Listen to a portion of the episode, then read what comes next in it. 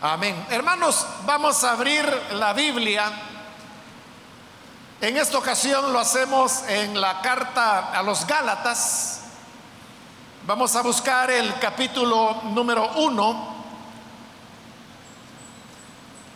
En la última oportunidad iniciamos el estudio de esta carta a los Gálatas y hoy vamos a, a leer los primeros versículos en los cuales vamos a estar aprendiendo en esta oportunidad.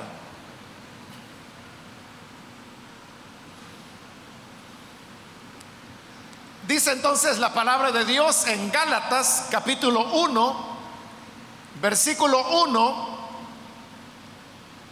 Pablo, apóstol, no de hombres ni por hombre, sino por Jesucristo y por Dios el Padre que lo resucitó de los muertos. Y todos los hermanos que están conmigo a las iglesias de Galacia. Gracia y paz sean a vosotros de Dios el Padre y de nuestro Señor Jesucristo, el cual se dio a sí mismo por nuestros pecados para librarnos del presente siglo malo, conforme a la voluntad de nuestro Dios y Padre, a quien sea la gloria por los siglos de los siglos. Amén. Solamente eso, hermanos, vamos a leer. Pueden tomar sus asientos, por favor.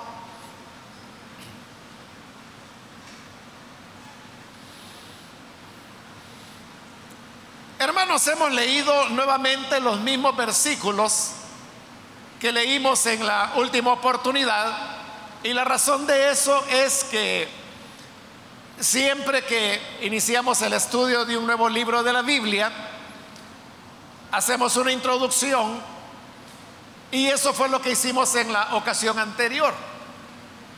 Eh, no logramos cubrir con estos mismos versículos que eran los que leímos, pero ahora, hermanos, vamos a retomarlos precisamente para poder extraer la enseñanza que la palabra de Dios nos presenta acá. Pero antes, hermanos, de pasar al examen de los versículos, tengo una deuda pendiente con ustedes. No sé quiénes la recordarán, pero en la última oportunidad, hablando de las características de, la carta a los Gálatas, dijimos, hermanos, que es eh, una carta completa, de principio a fin la tenemos completa en las escrituras. Y también dijimos que es una carta unitaria, lo cual significa que, que tiene un contenido muy bien hilvanado, muy bien estructurado, de tal manera que eh, es una carta eh, de principio a fin, es una misma. Y además de eso, dijimos que también era una carta muy contundente, explicamos las condiciones que llevaron a Pablo a escribirla. Pablo estaba indignado y entonces al escribir la carta a los Gálatas, él expresó todo la carga que sentía y por eso es que también se ha dicho que la carta a los Gálatas es la más auténtica de las cartas de Pablo, es decir, donde más claramente podemos conocer cómo era Pablo, cómo era su personalidad, cómo era su pensamiento. Pero la deuda que tengo con usted es que precisamente hablando de estas características de la carta, yo le dije que es una carta que casi no tiene adiciones, como otras cartas de Pablo y de otros escritores, en donde los discípulos de ellos tuvieron que ir añadiendo ciertas aclaraciones, a veces frases, a veces palabras, a veces versículos enteros, a veces grupos de versículos, para poder hacer más claro el sentido de lo que Pablo quería transmitir, para que se acoplara a las diversas iglesias donde estaban llegando las cartas de Pablo. En ese sentido, todas las cartas auténticas de Pablo tienen lo que se llaman las adiciones, que son elementos que fueron añadidos por los discípulos de Pablo, como acabo de decirlo, con el objeto de actualizar el mensaje que Pablo había escrito para que fuera entendible para todas las iglesias, no solamente a aquella donde él había escrito. Gálatas también tiene adiciones, pero esta es la carta de Pablo que menos adiciones tiene. En realidad, solo tiene dos adiciones y las dos son muy, muy cortas, son muy pequeñas. Una de ellas, pues, prácticamente uno podría decir insignificante. Y la otra es solamente una frase. Entonces, la vez anterior, como ya estaba un poco corto de tiempo, eh, ya no me quedaba lugar de mostrarle cuáles eran, pero me comprometí que en esta oportunidad, es decir, hoy, yo le iba a mencionar cuáles eran esas adiciones. Esa es la deuda con la cual yo me había quedado. No sé si usted la recordará o no, pero yo sí la recuerdo. Entonces, la primera de las adiciones es la que se encuentra en el capítulo 6, en el versículo 6, que como le digo es una sola frase. Y lo que dice allí es, el que es enseñado en la palabra, haga partícipe de toda cosa buena al que lo instruye. Esa es una adición que, que no estaba en la carta que Pablo escribió a los Gálatas. ¿Cómo sabemos que es una adición? Porque ahí se está hablando en esa línea, en esa frase, de cómo los miembros de la iglesia aquellos que recibían una enseñanza de parte de un ministro del Evangelio, fuera apóstol, fuera profeta, fuera evangelista, fuera un pastor o fuera un maestro, el que recibía esa enseñanza debía compensar, diríamos, a quien le enseñaba, compartiéndole algo, regalándole algo que era para su sostén. A eso se refiere la frase cuando dice, el que es enseñado en la palabra, haga partícipe de toda cosa buena al que lo instruye. ¿Y por qué esa es una adición? Porque en el momento en que Pablo escribió Gálatas, que es una de las primeras cartas que Pablo escribió, ese tema de cómo los ministros del Evangelio serían sostenidos, todavía no estaba definido. La mayor parte, hermanos, de estudiosos de la palabra, consideran que Gálatas lo más probable es que haya sido la segunda carta que Pablo escribió. La primera, como lo he mencionado varias veces, fue primera de Tesalonicenses. Esa fue la primera carta de todas las que Pablo escribió. Por lo menos la primera que se conservó, que la tenemos todavía en la escritura. Y es muy probable que la segunda carta haya sido Gálatas. Así las cosas, significa entonces que por ser una de las primeras cartas de Pablo, ese tema de cómo los ministros del Evangelio iban a, vivir, cómo, cómo, ellos iban a alimentarse para poder estar dedicados al ministerio. Eso no estaba definido todavía. Era un tema de, discusión. Recientemente, hermanos, eh, fue en día martes, terminamos de estudiar la primera carta a los Corintios. Y en el capítulo 9 de Primera de Corintios, ahí es donde ya Pablo define cómo es que los ministros del Evangelio van a vivir. Pero note, estamos hablando de Primera de Corintios, es decir, estamos hablando de una carta posterior a los Gálatas. Y en esa carta a los Corintios, ahí Pablo ya tiene una posición definida. Y es cuando él dice que los que predican el Evangelio deben vivir del Evangelio. Y lo ilustra con varios ejemplos, como cuando dice que nunca hubo un soldado a sus propias expensas.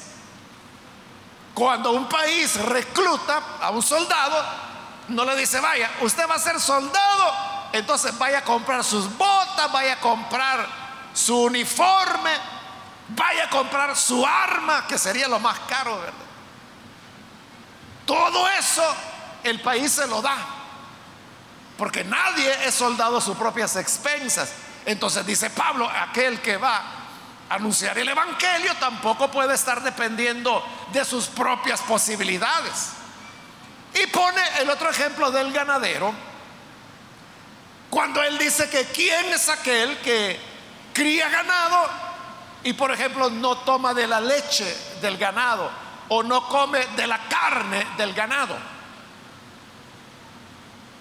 Y ahí dice la frase que usted sabe de memoria, el obrero es digno de su salario.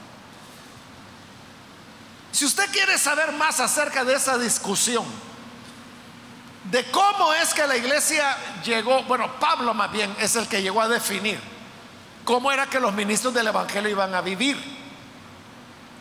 Yo le recomiendo que escuche el estudio de ese capítulo 9, es en Primera de Corintios 9, donde Pablo desarrolla ese tema. Porque cuando dimos ese estudio, que le digo que fue hace poco, solo que en día martes, yo expliqué claramente cuáles eran las opciones que la iglesia dio, que eran maneras como los ministros podían vivir. Y cómo se fueron descartando cada una de ellas hasta que llega el momento cuando Pablo lo define y es ahí en Primera de Corintios 9. Sucede, hermanos, que en este momento, en la predicación que se transmite a través de Radio Restauración, a las 8 de la mañana, de lunes a viernes, precisamente ahí están transmitiendo ese estudio de Primera de Corintios. Hoy, por ejemplo, en la mañana eh, fue unos versículos del capítulo 7, es decir, que ya se va llegando al capítulo 9. Probablemente, hermanos, esta semana, no lo sé, no lo sé, pero pudiera ser que esta semana no se llegue al 9, pero en la próxima se va a llegar al capítulo 9. Entonces, si usted no quiere tomarse la molestia de buscar ese estudio del capítulo 9, ponga atención a la radio, que en algún momento, creo yo, creo yo, de la próxima semana, se estará transmitiendo el estudio de ese capítulo 9 y ahí usted va a conocer cómo es que se dio ese proceso. Es decir, no fue tan fácil, ¿verdad? Que se llega a la, conclusión de lo que hoy tan fácilmente dice ese versículo, ¿verdad? Que aquel que es enseñado por alguien en la palabra debe honrar a ese alguien compartiéndole toda cosa buena. Entonces, como en el momento cuando Pablo escribió Gálatas, ese era un tema que no estaba definido. Entonces, claramente ese versículo 6 es una adición. Una adición que se incorporó posteriormente. Pudo haber sido años después. Esa es la primera adición. Y la segunda es la que se encuentra al final de la carta. En el versículo 18, cuando ya Pablo está cerrando y dice, hermanos, la gracia de nuestro Señor Jesucristo sea con vuestro espíritu. Hasta ahí llegó Pablo. Pero luego usted puede leer que ahí hay un amén. Ese amén es una adición. ¿Cómo son adiciones todos los amenes con los cuales las cartas terminan? Y ya le he explicado en otras ocasiones cómo es que ese amén llegó a colocarse al final de las cartas. Y es porque no había muchas copias de las escrituras, en este caso de la carta a los Gálatas. Y aún si las hubiera habido, la mayor parte de las personas no la hubieran podido leer. Porque en el siglo primero se calcula que aproximadamente el 90% de las personas eran analfabetas. Entonces lo que ocurría es que se designaba a una persona que pudiera leer a la congregación. Eso, por ejemplo, es lo que ocurrió allá en Lucas capítulo 6, cuando dice la Biblia que Jesús llegó a la sinagoga y a él le designaron el poder leer ese día la palabra. Entonces él tomó el rollo del libro de Isaías y leyó las palabras que todos conocemos y que se le llama la proclama de Nazaret, en la cual Jesús lee el pasaje de Isaías, el Espíritu del Señor está sobre mí, me ha ungido para anunciar buenas nuevas a los pobres, etc. Ahí Jesús lo que estaba haciendo es leer públicamente. Cuando surge el cristianismo, esa costumbre siguió. Entonces se buscaba una persona que leyera a toda la congregación, en este caso una carta de Pablo. Pero como también lo he explicado otras veces, no era solo leer, sino que más que leer era declamarlo. Entonces de esa manera las personas ponían más atención, memorizaban más los pasajes y les causaba mayor impacto. no solo era una persona que pudiera leer, era una persona que pudiera ponerle dramatismo a la lectura. Entonces, imagínense cuando se llegaba ya al final de la carta. Yo no puedo hacerlo porque no soy un declamador. Pero ya al llegar a la parte final, cuando decía, hermanos, la gracia de nuestro Señor Jesucristo sea con vuestro espíritu. Amén, decía la gente. Y al decir amén, con el tiempo ese amén se fue incorporando como parte de la misma lectura. Y así es como se convirtió en una adición. En este caso a Gálatas y a las demás cartas, en la medida que se fueron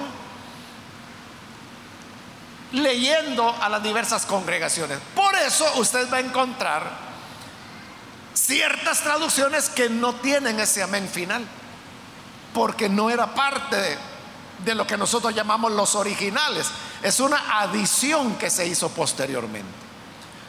Pero volviendo a Gálatas, hermanos, esas dos adiciones, que es el versículo 6 del capítulo 6, y el amén de la parte final, esas son todas las adiciones que tiene Gálatas. usted puede ver, es casi nada, ¿verdad? Como le dije, ese de el amén es insignificante, ¿verdad? Porque lo tenga o no lo tenga, ni le quita ni le suma la carta. Y la otra frase, que es la del versículo 6, capítulo 6, ya le expliqué las razones. O sea, no es posible que Pablo hubiera dado esa indicación en una época cuando ese tema ni él lo había definido, ni él sabía cuál era lo correcto. Por eso le digo, trate de escuchar ese estudio que hace algún tiempo dimos en Primera de Corintios 9, porque ahí yo explico cómo fue la historia de cómo la iglesia discutió este tema, de cómo podrían ser sostenidos los ministros. Bien, ahí le, cumplo la deuda que tenía pendiente. Y ahora sí, vamos a entrar en lo que ya los versículos que hemos leído que, como le dije la vez anterior, forman lo que se llama el prescripto de la carta. Prescripto se le llama o se le llamaba más bien en esa época a lo que era el inicio, la parte inicial de una carta que contenía básicamente tres elementos. El primero, quién era el remitente. En segundo lugar, a quién, el destinatario, para quién era la carta. Y el tercer elemento era una palabra de bendición, que en algunas cartas de Pablo es más o menos extenso. En el caso de Gálatas es una bendición corta, porque ya vamos a ver que a Pablo le urge tratar el tema. Entonces vamos con el versículo 1. Comienza diciendo Pablo. Y ahí tenemos, conforme a la costumbre de la época, él es el remitente. Aunque más adelante va a decir que hay otras personas. Pero comienza diciendo Pablo. Ahora, Pablo, sabemos que es un nombre latino. Al decir latino me refiero que era un nombre que provenía del latín, que era la lengua que hablaban los romanos. Y Pablo era una persona que pertenecía a una familia judía muy devota, muy devota, muy compenetrados. Como él mismo lo dice, que él era hebreo de hebreos, es decir, tanto su padre como su madre eran hebreos, israelitas. También Pablo dice, circuncidado al octavo día, es decir, sus padres, desde que era un bebé de ocho días de nacido, lo introdujeron en lo que eran las prácticas del judaísmo. Pablo también dice que él perteneció a la secta de los fariseos que era la más estricta en cuanto al cumplimiento de la ley. En el libro de los Hechos, Pablo dice que él fue educado bajo el maestro Gamaliel, lo cual significa que Pablo cursó sus estudios en Jerusalén, porque ahí era donde estaba Gamaliel, y fue bajo la cátedra de Gamaliel que él se formó teológicamente en el judaísmo. Entonces, teniendo todas estas características, la familia en la cual nació Pablo, entonces hay total seguridad que Pablo no era el nombre que él recibió de nacimiento. La costumbre del judío era que el nombre a los niños se les daba el día de la circuncisión, que era el octavo día, ahí les ponían el nombre. Entonces, ¿cuál era el verdadero nombre de Pablo? Lo encontramos en el libro de los Hechos, que es el único lugar de la Biblia donde encontramos su verdadero nombre. Es decir, no su verdadero nombre, sino que su nombre de nacimiento. Y es Saulo. Saulo que se derivaba de Saúl. Entonces, ese es el nombre que los padres del apóstol le pusieron, Saulo, un nombre judío, un nombre que usted sabe es tomado de las escrituras por el rey Saúl. Y cuando el apóstol, siendo un bebé de ocho días, fue circuncidado, entonces sus padres dijeron, su nombre será Saulo y se llamó Saulo. Pero recordemos de que Saulo, él nació no dentro de la tierra de Israel, sino que él era de una región, de una ciudad que se llamaba Tarso, por eso es que la Biblia lo llama Saulo de Tarso, que estaba en la región de Sicilia, eso quedaba fuera de Israel. Y por estar fuera de Israel significa que Saulo nació en un ambiente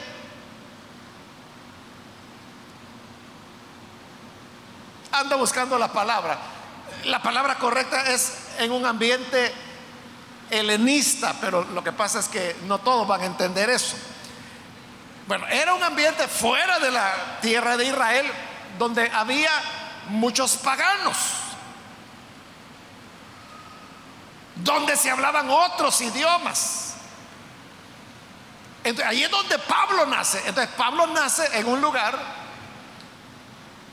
donde era multicultural, porque era fuera de la tierra de Israel. Entonces, ahí había todo tipo de nacionalidades, de lenguas que se hablaban en Tarso. Y ahí es donde Pablo, digo Saulo, nace, crece y comienzan sus primeros días, probablemente hasta los 12 años. Porque a los 12 años, para el judío es cuando se celebra la, la mitzvah, se llama, que es cuando el niño llega a una edad cuando ya puede ser enseñado en la ley. Probablemente a los 12 años es que él se va a Jerusalén para ser educado bajo la cátedra de Gamaliel. Pero ya Pablo había vivido 12 años allá afuera. Y en ese mundo gentil, digamos, es donde existía la costumbre que los judíos, aparte de su nombre hebreo o bíblico, digamos, como el de él que era Saulo, adoptaban otro nombre que fuera más a tono con el ambiente gentil, multicultural en el cual vivían. Entonces, ¿cuándo es que Pablo tomó ese nombre de Pablo? Porque es un nombre latino, como le dije. No lo sabemos, pero ese no era su nombre de nacimiento, es un nombre adoptado. Es adoptado. ¿Y por qué tomó ese nombre? No lo sabemos. No sabemos cuándo y no sabemos por qué. Pero la cosa es que él lo adopta. Y como su ministerio fue dedicado a los gentiles, entonces él usaba su nombre gentil. Por eso es que aquí está poniendo Pablo, no está poniendo Saulo. Y note que en el libro de los Hechos, donde sí se dice su nombre hebreo, Saulo de Tarso es un nombre que se usa hasta el momento de su conversión. Porque al convertirse es que él va a iniciar su ministerio, que no es el primer viaje misionero. Aquí en Gálatas vamos a encontrar que antes de lo que nosotros conocemos como su primer viaje misionero, ya Pablo había tenido uno anterior. Y fue a los gentiles. Entonces, como era con los gentiles, utilizó de ahí en adelante su nombre gentil, que era Pablo, y así lo hemos llegado nosotros a conocer hasta el día de hoy.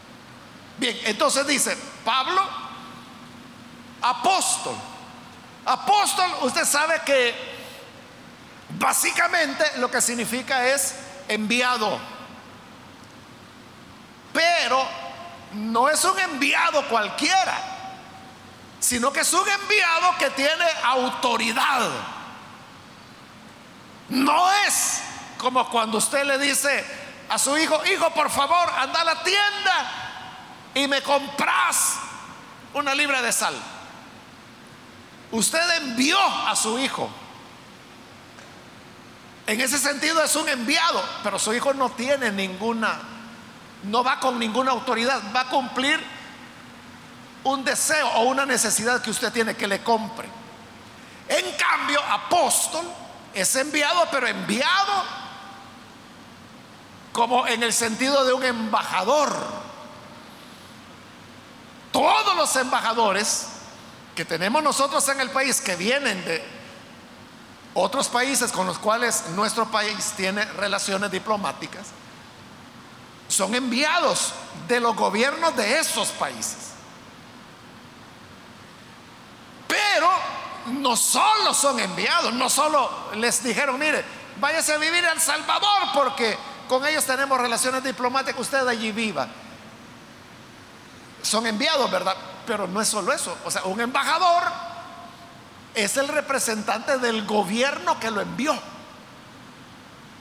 Y por eso es que la palabra de un embajador no es la palabra de un cualquiera, sino que es la palabra de alguien que tiene una autoridad, porque representa al gobierno que lo envió. Y por eso es que es tan delicada la posición de un embajador. Porque lo que él diga no es él, no es Juan Pérez que nos está diciendo, ¿verdad? Sino que es el gobierno que lo envió a él. Es delicado. Vaya, pero en ese sentido es apóstol. El apóstol es alguien que es enviado con un mensaje, pero que tiene autoridad. Y Pablo dice que eso era él, un enviado del Señor, un enviado con un mensaje que más adelante él dirá que es su evangelio, pero es alguien que tiene autoridad por ser apóstol, no un simple enviado, sino que un apóstol. Entonces Pablo tiene autoridad para definir, para decir qué es lo correcto, qué es lo verdadero, qué es lo falso. Y eso es lo que él se dispone a hacer en esta carta. Y luego, ahí hay un paréntesis aclaratorio, porque dice apóstol, no de hombres, ni por hombre. Entonces note que la primera vez lo dice en plural, no de hombres, es plural, ¿verdad? Y luego dice, ni por hombre, ahí es singular. Entonces, ¿por qué no dijo Pablo, no de hombres, ni por hombres? Que hubiera sido lo, lo normal, ¿verdad? Para armonizar el número del nombre en este caso. O a la inversa, hacerlo todo singular. No de hombre ni por hombre, pero no, no, combinó plural con singular. No de hombres ni por hombre. ¿Por qué lo hizo así? Porque Pablo tiene una intención al decir esto. Si usted estuvo cuando dimos la introducción, se recordará los conflictos que Pablo tuvo con la iglesia de Antioquía, que es la que inicialmente lo envió a él. Explicamos por qué se dio el rompimiento y cómo Pablo inició lo que se llamó su misión independiente.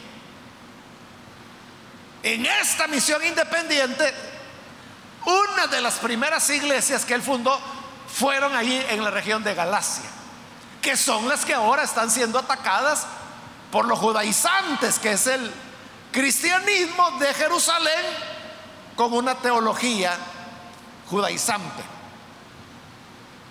Entonces, ¿por qué Pablo dice, no de hombres ni por hombre? Porque él está afirmando su carácter independiente. Cuando él dice, no de hombres, se está refiriendo a los maestros, profetas, apóstoles que habían en Antioquía y que eran los que lo enviaron a él en su viaje inicial. Entonces él está diciendo, yo soy un enviado, yo soy Pablo, un enviado con autoridad, pero no, no por hombres. Es decir, no son los pastores, digamos, de Antioquía los que me enviaron y cuando dice ni por hombre, ¿por qué lo pone en singular? Porque en Jerusalén era una persona la que estaba al frente, que era Santiago. Y que va a permanecer ahí por décadas. El libro de los Hechos termina y Santiago sigue siendo la cabeza de la iglesia en Jerusalén. Entonces cuando él dice que él ha sido, que es un apóstol, enviado con poder, pero no por hombres, es decir, no por los pastores de Antioquía. Ni por hombre, no por Santiago tampoco, no dependo ni del uno ni del otro. Uno podría decir, bueno, entonces, si usted no lo hizo apóstol, no lo envió con un mensaje y con autoridad, ni la iglesia de Antioquía, ni Santiago en Jerusalén, entonces, ¿quién lo envió usted? enseguida él dice, no por hombres ni por hombre, sino por Jesucristo y por Dios el Padre que lo resucitó de los muertos. Ahí lo deja claro. Quien me entregó el apostolado no fueron los hermanos de Antioquía, no fue Santiago en Jerusalén. Esto yo lo recibí del Señor Jesucristo y del Padre de Jesús, quien fue quien lo resucitó de los muertos. Entonces Pablo está hablando de una experiencia personal que él había tenido. Y eso es lo que él va a explicar en este capítulo 1 de los Gálatas.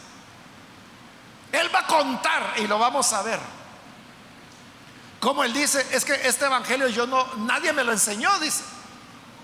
Porque yo comencé a predicar cuando a mí me pidieron ir a Jerusalén. Porque los apóstoles querían saber qué era lo que Pablo predicaba. Pero oiga, ¿qué era lo que Pablo predicaba? Es decir, él ya predicaba. Precisamente porque predicaba. Es que los apóstoles dijeron, miren, que venga, queremos saber qué predica él. Y entonces dice Pablo, fui y les expuse lo que yo predicaba.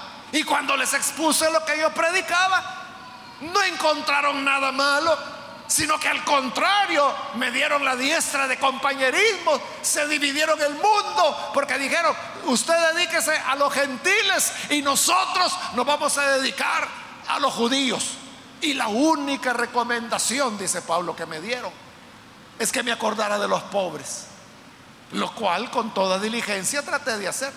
Pero de ahí dice, de los que eran considerados columnas, los meros meros de Jerusalén, los apóstoles, los que habían andado con Jesús, los meros siervos, a mí, dice Pablo, nada me enseñaron, nada nuevo que yo no supiera. ¿Quién le enseñó a Pablo entonces? Él lo dice lo recibí del Señor Jesús. Cuando lleguemos ahí vamos a explicar a qué se refería Pablo cuando decía eso, que el evangelio que él predicaba lo había recibido del Señor Jesús. Por lo tanto, si era ese evangelio el que él predicaba, no era porque los pastores de Antioquía lo hubieran enviado, no era porque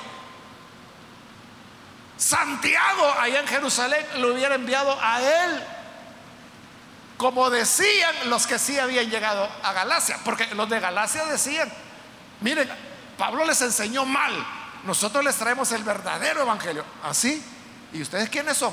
Ah, a nosotros nos manda Santiago, ¿y ese quién es? Ah, él es el mero mero allá en la iglesia de Jerusalén, así. Y como que si fuera poco, hermano de Jesús. Porque era cierto, Santiago era hermano sanguíneo de Jesús. Ah, decía. Entonces ustedes vienen de parte de ese gran hombre, sí. ¿Y qué nos quieren enseñar? Que si no guardan la ley no se van a salvar. Pero ahora Pablo dice, a mí, ni Antioquía, ni Santiago, ni el hermano del Señor, a mí el mismo Señor Jesús. Y el Padre del Señor Jesús que lo resucitó de los muertos es el que me envió. ¿Qué podemos aprender de esto, hermanos? La importancia que tiene el que nosotros tengamos una auténtica relación con el Señor. Uno no puede pasarse la vida simplemente, hermanos, diciendo, es que mire, yo vengo de tal iglesia, es que mire, mi pastor fue fulano, o yo me congregaba en tal lugar. Lo cual es bueno, ¿verdad? Todos tenemos que tener iglesias donde congregarnos. Todos, hermanos, hemos aprendido más o menos de alguien, de uno o de varios, ¿verdad? Hemos aprendido. Pero eso no puede sustituir la relación personal que cada uno de nosotros debemos tener con el Señor. Principalmente cuando se habla del ministerio. O sea, no es posible, hermano, que una persona diga, mire, ¿y usted es pastor? Sí, yo soy pastor. Ah, ¿y cómo fue que llegó a ser pastor? Pues fíjese de que yo fui a un seminario bíblico que quedaba allá por este lugar y ahí se estudiaba por cuatro años. Yo estudié los cuatro años y como salí bien, saqué buenas notas entonces me dieron un diploma donde decían que yo era pastor, así que así soy pastor. Esa persona es pastor de ese seminario o de esa persona que firmó el diploma o certificado. Pero eso no es suficiente, sino que tiene que ser el resultado de esa relación con el Señor.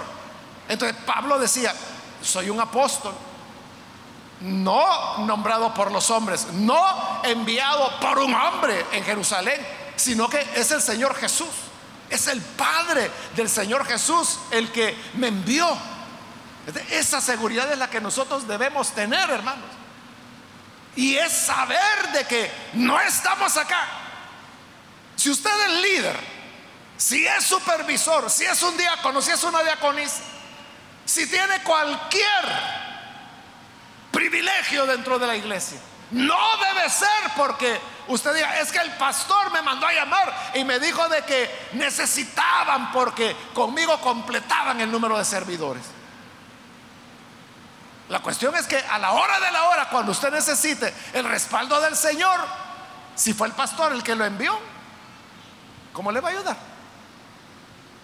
Todo o sea, claro, esos pueden ser los mecanismos de cómo Dios hace las cosas, pero uno tiene que tener una relación con Él, una dependencia con Él, saber uno que es el Señor el que lo ha levantado, es el Señor el que ha dado ese privilegio. Señor, como tú me diste este privilegio de ser diácono o de ser diaconisa, hoy que tengo que irme a enfrentar con esta persona que está infestada de demonios, como tú me enviaste, dame tu poder para poder echar fuera todos esos demonios y liberar a esta persona. Esa es la importancia de tener una dependencia del Señor. Entonces Pablo dice, yo soy independiente. A mí no me envió ni Antioquía, no me envió Santiago, me envió el Señor Jesús. A Él respondo yo. Y como está todavía en el remitente, dice en el 2, y todos los hermanos que están conmigo. Es decir, Pablo, quien escribe, y todos los hermanos que están conmigo. Es decir, a diferencia, ¿verdad?, de otras cartas, donde Pablo decía, por ejemplo, Pablo y Timoteo, o cuando él decía Pablo, Silas y Timoteo, como en Primera de Tesalonicenses, o cuando decía Pablo y Sóstenes, como dice Primera de Corintios. Aquí es Pablo y todos los que están conmigo. ¿Y quiénes son todos? Todos son todos. Todos los hermanos. Recordemos, Pablo está escribiendo esta carta desde Éfeso. Está poniendo a todos los hermanos. ¿Y por qué los pone a todos? Porque es la manera de decirles, oiga, esto es lo que creemos. Esto es lo que los cristianos enseñamos. Ustedes son los que se están desviando. Como les va a decir más adelante, habiendo comenzado por el Espíritu, van a terminar en la carne. Eso no es así. Es como yo lo digo y todos los que están conmigo, todos los que hemos creído, así es como entendemos el Evangelio. Entonces ahí termina el remitente y ahora va el destinatario. En el mismo versículo 2, a las iglesias de Galacia. Como expliqué, hermanos, en la introducción, y de alguna manera lo he mencionado también esta vez, Galacia no era una ciudad, era una región. Una región donde habían varias ciudades, varios pueblos. Y en estos pueblos habían varias iglesias. A ese grupo de iglesias es a las que hoy Pablo les está enviando la carta. Por eso es que está en plural. A las iglesias que están en Galacia. Le expliqué en la introducción que Galacia quedaba en lo que actualmente es Turquía, en la parte norte. En la actualidad hay una ciudad en Turquía que se llama Ankara. Bueno, Ankara en realidad ya existía en esta época, hace dos mil años ya existía, y ya se llamaba Ankara. todavía se sigue llamando igual. Entonces, si usted en un mapa de Turquía ve dónde está ubicada Ankara, esa era la región de Galacia. A ellos les está enviando la carta. Y ahora dijimos, primero remitente, luego destinatario y luego que un saludo. Hoy viene el saludo, versículo 3. Gracia y paz sean a vosotros. Gracia y paz es la fórmula que Pablo utiliza en casi todas sus cartas. Porque gracia era la enseñanza de Pablo. Fue Pablo el que diseñó, digamos, lo que hoy nosotros llamamos la salvación por fe. No por obras, sino que por gracia. por eso es que lo primero que él desea es gracia. Que las personas reciban la gracia de Dios. ¿Y qué es la gracia de Dios? Es el favor de Dios. Es la bondad de Dios. Algunos han dicho que gracia es recibir algo inmerecido. Sí, sí, también tiene ese sentido. Pero la palabra es mucho más rica. La palabra gracia, que en griego es caris, se puede traducir de diversas maneras. Eh, bondad, hermoso, bueno,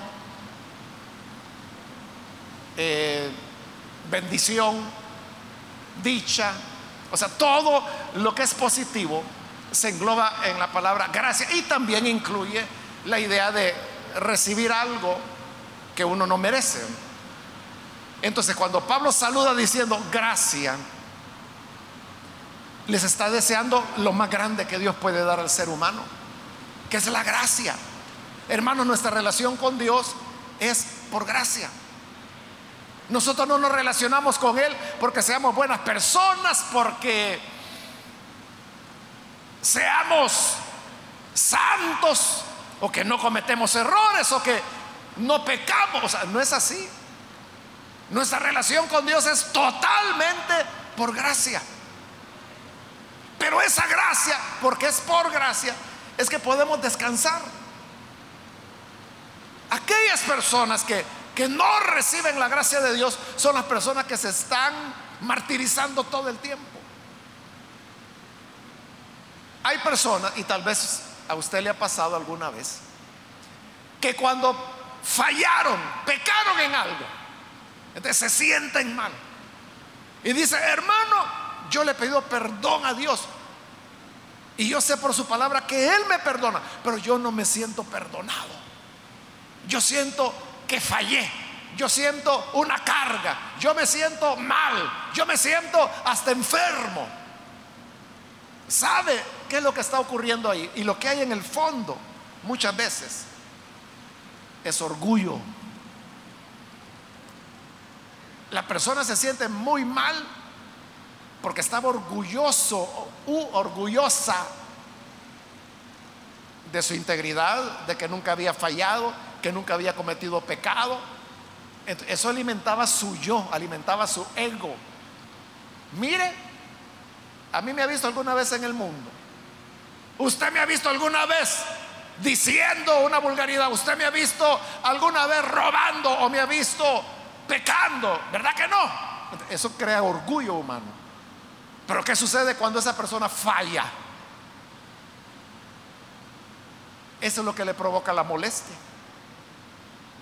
El hecho de entender de que no es lo que pensaba que era, no es aquello de lo cual se jactaba, no es aquel Pedro que dijo, Señor, aunque me lleven preso, aunque me maten, pero yo no te voy a negar.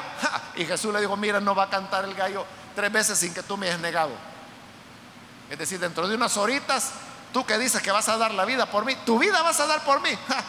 Ya vas a ver dentro de un ratito. Cabal. Entonces, ¿qué es lo que Pedro tuvo que descubrir? Que él no era lo que pensaba. Entonces, cuando una persona peca, se da cuenta que entonces no es el super santo, no es la super santa, es un humano y tiene que reconocer que falla igual que falla a otros a los cuales quizás en el pasado criticó. Y que dijo, no, ese no es nada porque esto y esto. No, esa mujer no es nada porque esto y esto. Te condenan en medio mundo porque se creen campeoncitos o campeoncitas. El problema es cuando a ellos les toca caer. Ahí es donde viene el orgullo. Y eso es lo que les cuesta. ¿Y cómo puede vencer uno eso? Entendiendo, hermanos, que no es porque seamos ángeles o querubines o serafines o supersantos, es por la gracia de Dios. Por la gracia del Señor es que estamos en pie. Es por su gracia. Y por eso es que Pablo les desea gracia y paz. Hoy creo que es fácil entender por qué paz, ¿verdad? Porque la gracia nos lleva a la paz. La gracia de saber que Dios no me está cobrando las cuentas de cada día, sino que me trata por gracia, eso me da paz. Porque si Él nos cobrara las cuentas de cada día, mi hermano, ¿cuándo vamos a terminar de pagarle al Señor? Entonces, la gracia trae como consecuencia la paz. Que sean, dice, a vosotros de Dios el Padre y del Señor Jesucristo. Versículo 4, y este es clave, el cual se dio a sí mismo por nuestros pecados para librarnos del presente siglo malo conforme a la voluntad de nuestro Dios y Padre. Hermano, ese versículo hoy a nosotros nos puede parecer normal, pero en el momento en que Pablo lo estaba escribiendo, recuerde, esta es de las primeras cartas de Pablo. Pero oiga la afirmación. Está diciendo que el Señor Jesús se entregó a sí mismo por nuestros pecados. ¿Qué está diciendo ahí Pablo? Está diciendo que la muerte de Jesús en la cruz es porque Él se entregó. Fue voluntario. Él se entregó para redimirnos de nuestros pecados. Hermano, eso, esa enseñanza, eso era una bomba en el oído, sobre todo de los judíos. Y como para los judaizantes es verdad, a ellos es a los que quiere desenmascarar. Porque ellos estaban acostumbrados a que el perdón de pecados era por guardar la ley. Y que si alguien había fallado, tenía que ir al templo a ofrecer sacrificios para que el sacerdote hiciera el rito de purificación y que de esa manera su pecado fuera cubierto. Pero hoy Pablo está diciendo, ni templo, ni sacerdote, ni sacrificios, ni peregrinajes a Jerusalén. El perdón de pecado viene porque Cristo se entregó a sí mismo por el perdón de nuestros pecados, para librarnos de nuestros pecados. Entonces está diciendo que la muerte de Jesús en la cruz no es como lo dicen los primeros sermones del libro de los Hechos, que lo presentan como una barbaridad, como una injusticia que las personas hicieron. Pablo lo está presentando como un sacrificio sustitutorio. Pablo nunca utilizó la palabra sustitutorio, ¿verdad? Eso se ha convertido en un tecnicismo teológico, pero que tiene su base en esto, que Cristo murió para que tengamos el perdón de pecados. Eso, hermanos, eso, hermanos, es Pablo quien lo enseña, ese es el Evangelio. Y es Pablo quien lo desarrolló. Nadie más. Por eso él, lo está poniendo, hermano, de entrada, ¿verdad? Esto es lo que yo enseño. Y luego termina el prescripto en el versículo 5 con una alabanza. A quien sea la gloria por los siglos de los siglos. Es a Dios el Padre que envió a su Hijo a morir por nosotros. A Él sea gloria por los siglos de los siglos. Amén. Y ahí termina el prescripto. Y luego inmediatamente en el siguiente versículo, ya Pablo empieza con su tema, que es lo que vamos a ver en la próxima oportunidad. Hermanos, llegamos entonces al final de la parte esa y creo que hay varias enseñanzas que hemos que podemos aprender de ahí, pero quizás la que más sobresale es, hermanos, la enseñanza de la importancia de nosotros tener una relación directa con el Señor. No basta con que su mamá sea coordinadora de diaconisas desde hace 80 años. Muy su mamá puede ser, pero tú necesitas tener un encuentro con Cristo. No, no puede ser que una joven diga, no, si mi papá es pastor, cuando yo nací, predicando estaba él. Muy tu padre puede ser y muy santo varón puede ser tu padre como apóstol, como pastor. Pero tú necesitas conocer a Cristo. Todos necesitamos tener una relación con Él. No basta con que nos envíe un fulano, con que nos envíe una iglesia, con que nos envíe un seminario o un instituto bíblico. Pablo dijo, no por hombres, ni de hombre, por Jesucristo y el Padre quien lo resucitó de los muertos.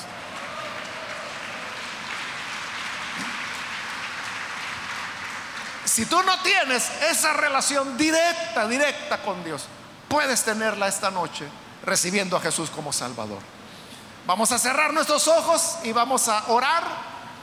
Pero antes, hermanos, de hacer nuestra oración, yo quiero invitar a las personas que todavía no han recibido al Señor Jesús como su Salvador, pero hoy ha oído la palabra y en esta palabra creo que ha quedado claro la importancia de venir a Jesús para tener un encuentro con Él. Yo quiero invitar si hay algún amigo o amiga que todavía no ha recibido a Jesús, pero quiere recibirlo en este día.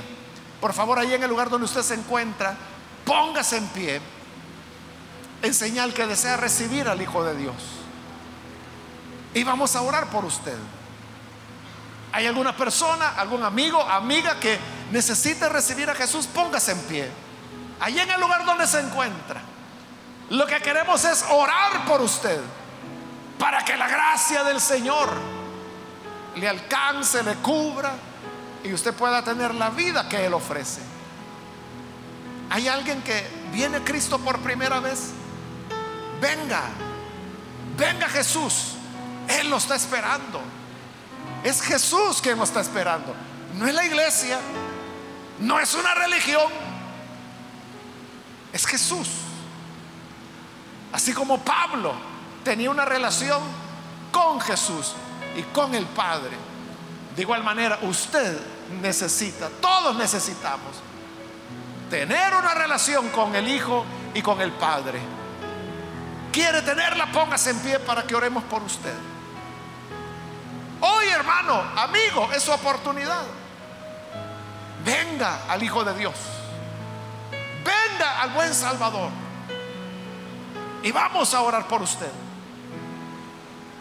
También quiero invitar si hay hermanos o hermanas que se han alejado del Señor y necesita reconciliarse. De igual manera, póngase en pie. Y oraremos por usted. ¿Hay alguna persona que necesita reconciliarse con el Señor?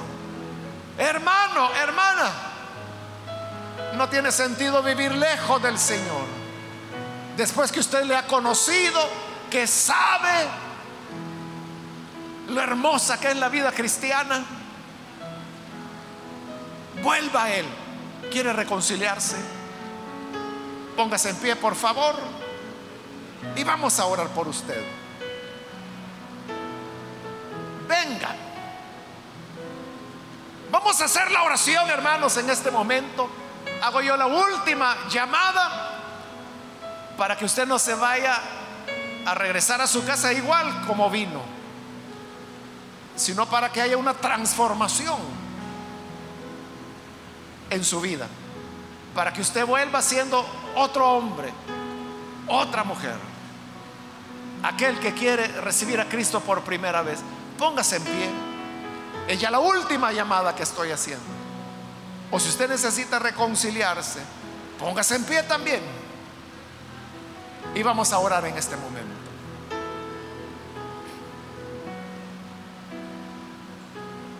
A usted que nos ve por televisión, quiero invitarle para que reciba también al Señor o se reconcilie con Él. Únase con nosotros y oremos. Señor, gracias te damos por tu palabra, la cual es la que nos enseña, nos instruye y ahora nos muestra la importancia de depender de ti.